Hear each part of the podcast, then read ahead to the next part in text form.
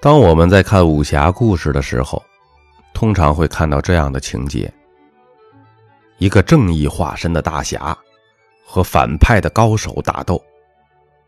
好几个回合之后，一声巨响，反派的高手倒在地上，一把剑被大侠打飞。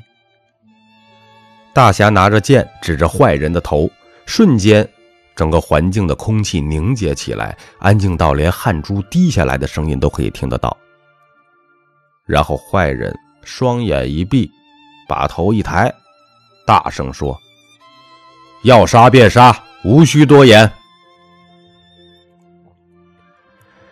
这个时候，大侠冷冷的眼神看着坏人，又一声巨响，坏人身边的一块千斤大石头被大侠的内功震得粉碎。接着，大侠一转身，讲了一句话。滚！以后不要再让我看到你。接下来，我们就看到了这个大侠威风的背影，心里在想：这个大侠有这么厉害的武功，又有这么高深的修养和气度，这情商也太高了吧！瞬间被他侠义的精神和英雄的气概所征服，从此这位大侠就成为了我们心中的偶像。古往今来的大人物当中，真英雄少的其实可怜，我们也只有在电影或者小说当中过把瘾了。但是见风使舵、贪生怕死、见利忘义、狐假虎威、装腔作势、欺善怕恶的小人物，却多到数不胜数。你只要在社会上转一转，就会发现这种人随处可见。电影和小说当中所描述的英雄事迹，之所以会让人看得如此的荡气回肠、感人肺腑，就是因为在现实当中，我们很难有机会见到真正的大侠，所以我们就从虚拟的世界去寻找这种神话。看武侠小说最过瘾的就是因为武侠世界终究不是现实世界，作者想怎么写就怎么写。换做在现实世界里，你可能会看到大侠离开的时候走了几步，突然间他的眉头一皱，接着我们就听到了坏人的狂笑。大侠回头对着坏人狠狠的一瞪眼，然后口中流出了乌黑的血液，说：“你……”原来这个大侠的后背已经中了坏人的独门暗器。而且这暗器还带剧毒，所以大侠口吐黑血，挂了。几百年前，在西方有一位权谋家，叫做马基亚维利，他抛出了一个观点，这个观点和中国的一句诗词很相似。啊，这是西方的一句谚语，这句谚语叫做“斩草不除根，春风吹又生”。他说，在和敌人交手的时候，哈，你对敌人的小伤害，有的时候可能比大的伤害更容易招惹对方的复仇。一个有远见的人在打击对手或者报仇的时候，最忌讳的就是手下留情或者细水长流。当年刘邦垓下之战能让项羽自刎乌江，就是因为项羽曾经多次放过了刘邦，其中最著名的一次就是鸿门宴。所以呢，都要记住这种血的教训。解放前，我们伟大的领袖毛主席和士兵们一起看了一场《霸王别姬》的演出，看完出来以后，他和士兵讨论要不要把国民党彻底剿灭干净啊？士兵们各自都说出了自己的想法。我们的毛爷爷回想起刚刚看的《霸王别姬》，沉思了很久，说了一句名言：“宜将胜勇追穷寇，不可沽名学霸王。”什么意思呢？意思是要拿出最后的勇气和力量去追打落荒而逃的敌人，而不能像楚霸王项羽那样为了一时的名利而放走敌人。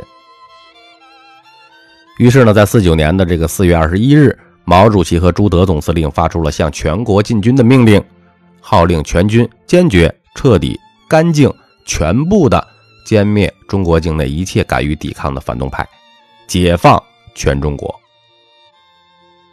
这就是在历史当中总结出来的经验啊！要么不要伤害，决定伤害就要彻底的伤害，要连对手的报仇能力和机会都要彻底的铲除。有的时候，坏人会比好人呢更有远见。比如说，有两个人在一家集团里边争夺权位，如果坏人胜出的话，掌握大权，他就会开始部署。把好人全面铲除，当然了，你可能会觉得他是个小人，但是从他的立场来看，这是一个自保最安全的策略。反过来，正义的好人通常都会像刚才提到的那个大侠一样，他们认为做人不应该赶尽杀绝呀，留对方一条生路啊，他日好相见啊。正义的好人在集团成功夺权之后，一方面要应付工作，一方面还要不断的提防这个坏人的暗器。这种苦其实是自食其果的，一不小心可能还会有殉职的惨烈下场。有一些好人啊，可能会受到这个宗教或者文化的熏陶，并不认为自己没有远见，他们相信坏人做事完全不留余地，是会有因果报应的。不过，他们没有想到，如果坏人复仇，一不小心夺回了大权，自己不但会被铲除，连身边的亲朋好友也会遭殃。我请问你，这好朋友遭殃的这笔因果账，你怎么去算啊？当你拥有了这种远见之后，你就会了解到，为什么古代的军事家孙子会为了大义而斩美人，以立军威，这才是大丈夫的爱。不了解的朋友们可以自行搜索一下孙子斩美人的故事。我们聊聊什么是真爱。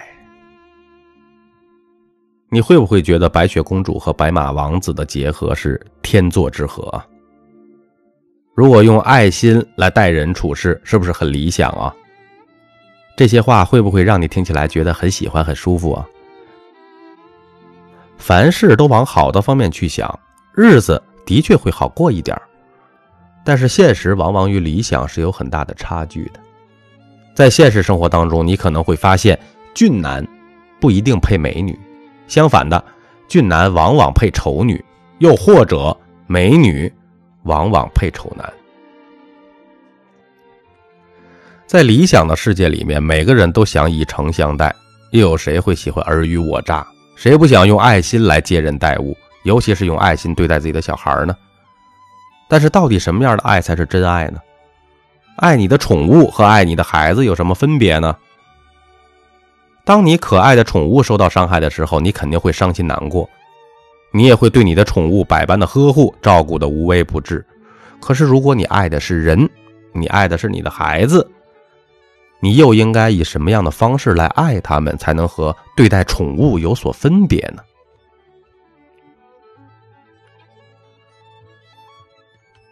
咖啡豆告诉大家一句话：普通的爱要用心，非凡的爱不可用心。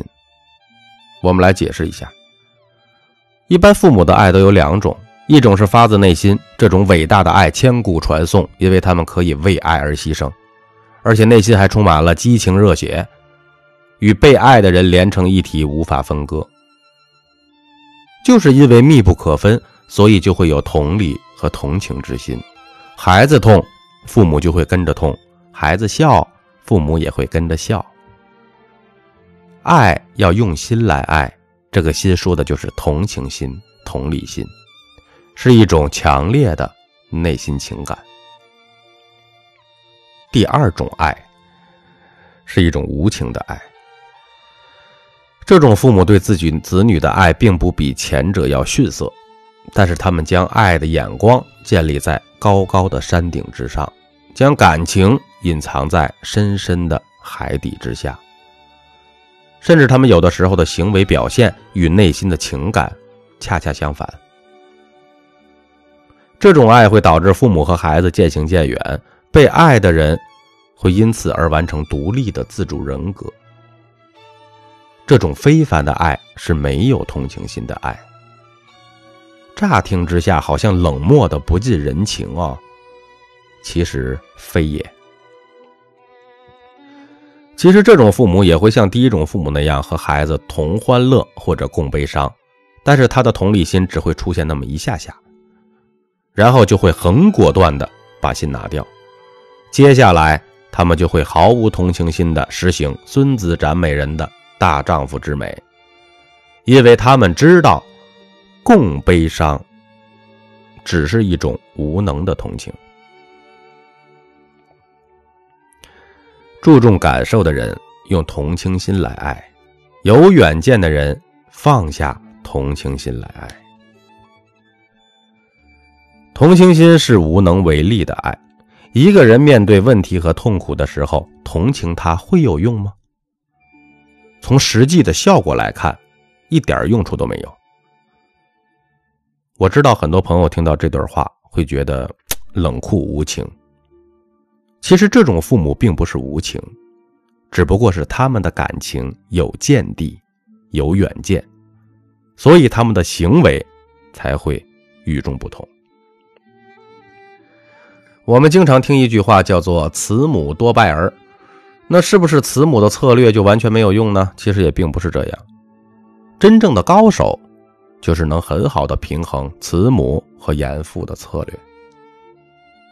但是什么时候要展现这种慈母的爱，什么时候又要给他施加残忍，成了最难把握的一个关键。在美国有一位非常成功的企业家，有很多记者都问他：“你认为你这么成功的关键是什么呢？”这位企业家的答案让很多人意外。他说：“因为我有一位非常残忍的父亲。”这个记者非常奇怪，他说：“你父亲到底有多残忍啊？”为什么你要感谢你这位很残忍的父亲呢？这位企业家回答：“十三岁那年，我的父亲把我放在一个很高的地方，然后就跟我说：‘乖，跳下来，跳下来，爸爸接着你。’当时他以为父亲在跟他玩游戏。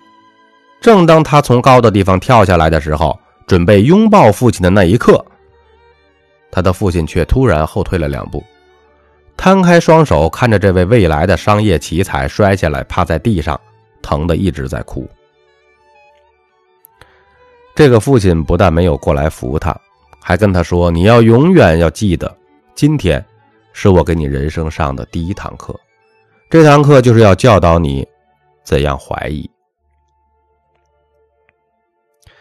今天摔下来不过是疼几天。”但是，如果你长大以后没有抱着怀疑的心去进入社会，你随时会被别人骗到倾家荡产，到时候你可能会痛苦一辈子。很多年前呢，咖啡豆也参加了一个活动，组织者让我和队友玩了一个游戏。这个游戏呢，是我向后倒，他来接住我。这个游戏是为了让我们学会相信。结果我倒下去的时候，我这个可爱的队友往旁边一躲，让我砰的一下摔到了地上。他并没有多高哈，也不会受伤，只是屁股有点痛。然后我就直接冲上去骂我这个队友。然后他跟我说：“要相信一个人，就要接受相信一个人所带来的风险。”然后他说：“来，你再倒一次。”这次我一定会接住你的，相信我。来，这一刻我心中一万个草泥马在奔腾啊！不过今天的我应该好好感谢这个队友，让我长大了。其实这个组织者教我们玩这个相信的游戏，并没有什么错，只不过他漏了一个环节，他并没有讲解相信别人的代价。所以说，咖啡豆告诉大家。相信一个人，就要坦然的接受被出卖的一切可能性。所以说呢，刚才我们说的那个美国企业家，牢牢的记住了他父亲的教诲。每一次在市场上听到了一个好消息，或者看到某个商机的时候，不管他有多么大的吸引力，能令他有多兴奋，他的第一个念头就是怀疑。然后深度的考察，直到冷静之后对这个商机还能保持兴奋，才会出击。正是因为这样，帮他度过了几次很大的危机。相同的故事有很多，还有一个名人，我相信大家都知道，美国的政治家希拉里，她是美国所有女人的典范啊，扮演着伟大女性的角色。希拉里为什么这么厉害啊？那是因为她有一位非常特别的母亲，他的妈妈对他的爱是一种无情但理性的爱。这个妈妈是个狠狠角色啊，她通过一个狠的方法来训练希拉里成才。那是一般的妈妈都不敢用的手法。有一天，希拉里去外面玩，他很想和邻居的小朋友一起玩，可是因为他是新搬来的陌生人，其他的小孩都不想跟他玩，而且还欺负他。希拉里受到了很大的打击，觉得特别的委屈，便很伤心的跑过去找他的妈妈诉苦。当他告诉妈妈的时候，妈妈只是点了一下头，完全没有给他任何反应。第二次，他又被欺负，希拉里再一次哭着跑回家。这一次，他跑回家，看到母亲用整个的身体挡着门口，不让他进去。希拉里很奇怪，就问他妈妈：“你为什么不让我进去？”他妈妈说：“我不要看到我女儿因为被邻居欺负就跑回家，以为躲在温暖的家里面就可以得到保护。”在这个世界上，没有人可以保护你。假如这些人不接受你成为他们的朋友，你就要想尽办法去让他们接受你。如果他们欺负你，只要不是你的错，哪怕你是女生，也要和他们打架，而且一定要打赢，直到他们不敢欺负你为止。这样才是我的好女儿。你可能会想，为什么女儿在外面受了伤害，她的妈妈不但不安慰这个女儿，还把她挡在门外？为什么会有叫孩子打架的母亲呢？希拉里的妈妈用的绝对不是充满感情的爱来教育她，她用的正是看似无情，实则有情的爱。如果希拉里面对问题去找她的妈妈，她的妈妈给她关怀的话，她就会觉得很温暖。不会去思考怎样独自去面对问题。当他可能进入社会的时候，他的竞争力就会变得越来越弱。这就好像心地善良的人不断给钱给乞丐，无形当中也把他们的习气给强化了，使他们有了更多的理由继续乞讨。最后怎么样了？希拉里独自面对了问题，解决了难题，和邻居小孩子从打架变成了好朋友。在看似残暴无情的爱情下被教育训练，最后希拉里终于成为了真正的强者。这是一个真实的故事，在美国无人不知，无人不晓。所以说呢，有一些类型的母父母哈，他们太爱自己的孩子了，爱到完全不敢让自己的孩子犯一点点错。其实他们忘记了，犯错其实就是学习和成长的一部分。因为不想让孩子犯错。什么事情都喜欢插手帮孩子做决定。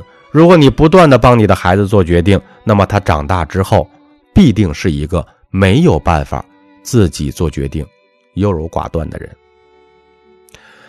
有远见的父母会让自己的孩子做决定，有的时候还要让他们犯错。一个人犯过了错，就学会了如何为自己的决定负责任。